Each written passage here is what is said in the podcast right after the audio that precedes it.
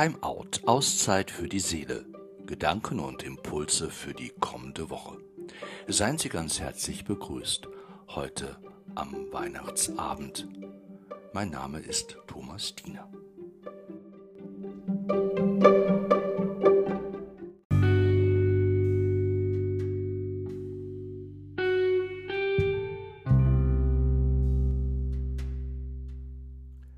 Hirten sind gekommen Könige, Maria und Josef, Ochs und Esel, in der Mitte die Krippe, darin das Kind und über allem ein seltsamer Glanz. In Gedanken dürfen wir uns dazu stellen.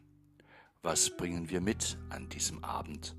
Was möchten wir dem Kind schenken? Was ablegen bei ihm? Gott hat sich zu uns auf den Weg gemacht ist zu uns gekommen in einem Kind. Und wir? Sind wir angekommen bei ihm? Guter Gott, kein Leben, das frei wäre von Schmerz und Trauer, Leid und Schuld. Herr, erbarme dich. Doch du, Gott, kommst in unsere Welt und sprichst dein neues Wort über unser Leben. Christus, erbarme dich. Das Dunkel hält uns nicht mehr. Du Gott umfasst es und hältst uns an jedem Ort, zu jeder Zeit, sogar im Dunkel behutsam an deiner Hand. Herr, erbarme dich.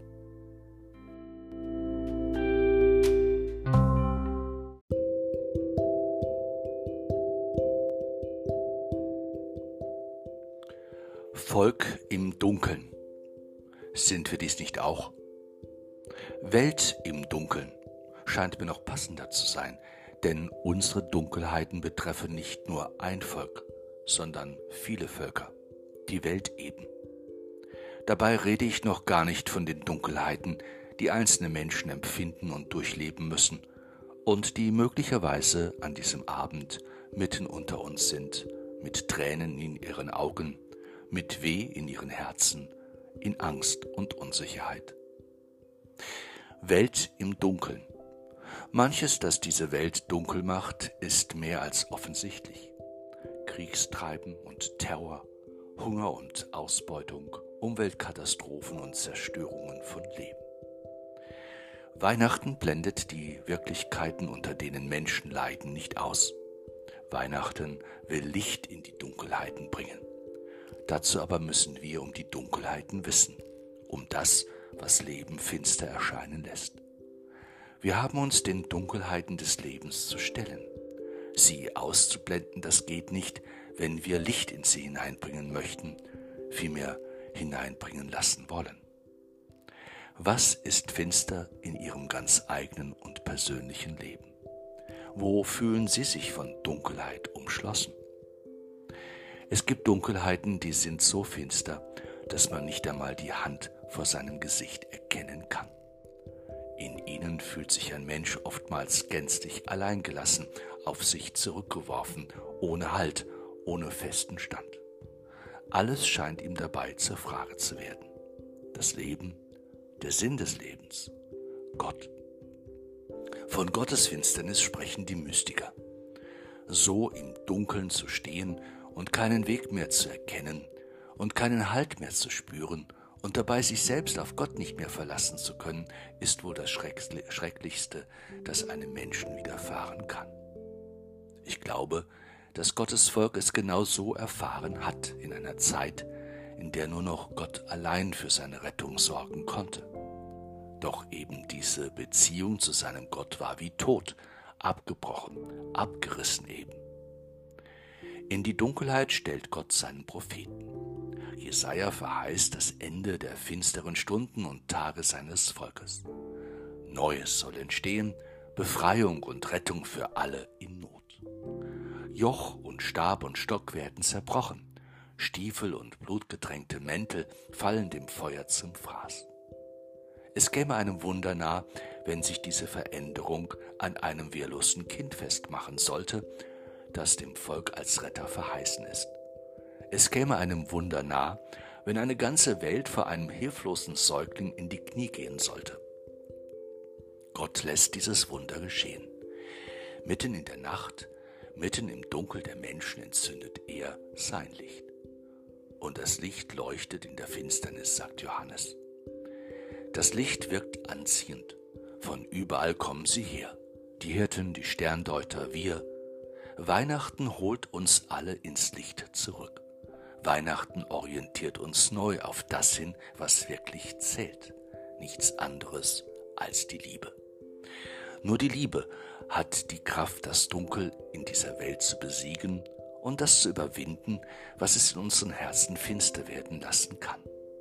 Wo Liebe ist, ist kein Platz für Ausgrenzung und Fremdenhass, für Terror, Krieg und Mord, für menschenverachtende politische Parolen und Denkmuster, für Eigensinn, für Schwachsinn, für Größenwahn und Intoleranz. Jedoch Gottes Liebe taugt nicht dazu, sie dankbar anzunehmen, um sie dann für sich selbst zu behalten. Gottes Liebe lässt sich nicht domestizieren, um sie wie einen Kanarienvogel im Käfig und in warmen Wohnstuben zu halten. Gottes Liebe drängt in die Welt hinaus, um sich zu verschenken, zu verschwenden, mit offenen Händen, mit weitem Herzen ganz und gar. Gott, füll Hände und Herzen uns mit Liebe, mit Frieden und nimm uns mit heraus aus dem Dunkel dieser Zeit.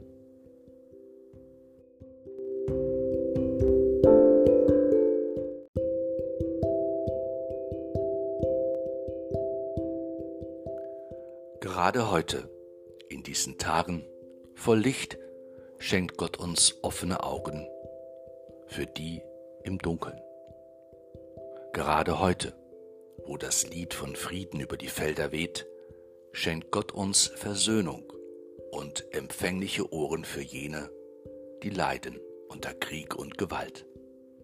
Gerade heute, wo eine Ahnung vom Himmel in unser Sehnen fällt, legt Gott uns seine Worte in den Mund und lässt uns wieder und wieder zueinander sagen, fürchte dich nicht.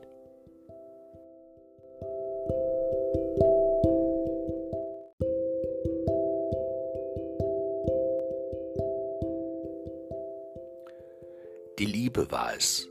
Sie hat ihn aus dem Himmel zur Erde getrieben. Menschenleid hat das Herz ihm zerrissen. Die Liebe war es. Sie hat seinen Traum leise auferweckt. Da kam er, um unter uns die Welt zu verändern. Die Liebe war er, und er ist und bleibt und klopft als Hilfe an unsere Türe.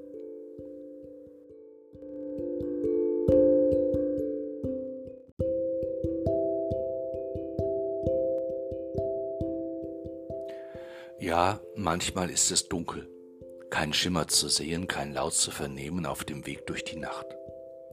Ich wünsche uns allen, dass die Worte von einst, gesprochen vor langer Zeit, in unserer Nähe bleiben und dass der Schweif eines lang verloschenen Sterns im richtigen Moment aufscheint, um uns zu leiten, bis die Stimme der Liebe neu in uns erklingt und es endlich Licht werden darf in unserem Leben und im Leben dieser Welt. Der Gott und Vater unseres Herrn Jesus Christus stärke euch, damit ihr euch nicht verliert im Gefühl eurer Hilflosigkeit, wenn ihr auf die Wunden der Welt schaut. Er schenke euch Glauben, wenn ihr die Worte seines Sohnes vernehmt, der vom Kleinen erzählt, das doch so sehr bewirken kann. Er gebe euch Hoffnung, die notwendig ist, um das Wort zu sagen, das den Tag wendet, um die Hand zu reichen, die Niedergeschlagene aufrichtet, um das Brot zu teilen, das Hungrige sättigt, um aufzustehen gegen Dunkelheit.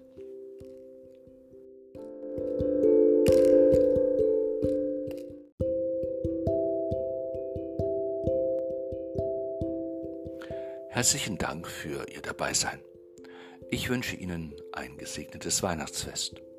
Bleiben Sie behütet, bleiben Sie gesegnet und ich wünsche Ihnen immer wieder aufs Neue ein Licht in Ihren ganz eigenen Dunkelheiten. Bis zum nächsten Mal bei Time Out, Auszeit für die Seele, Gedanken und Impulse für die kommende Woche. Ich grüße Sie, Ihr Thomas Diener.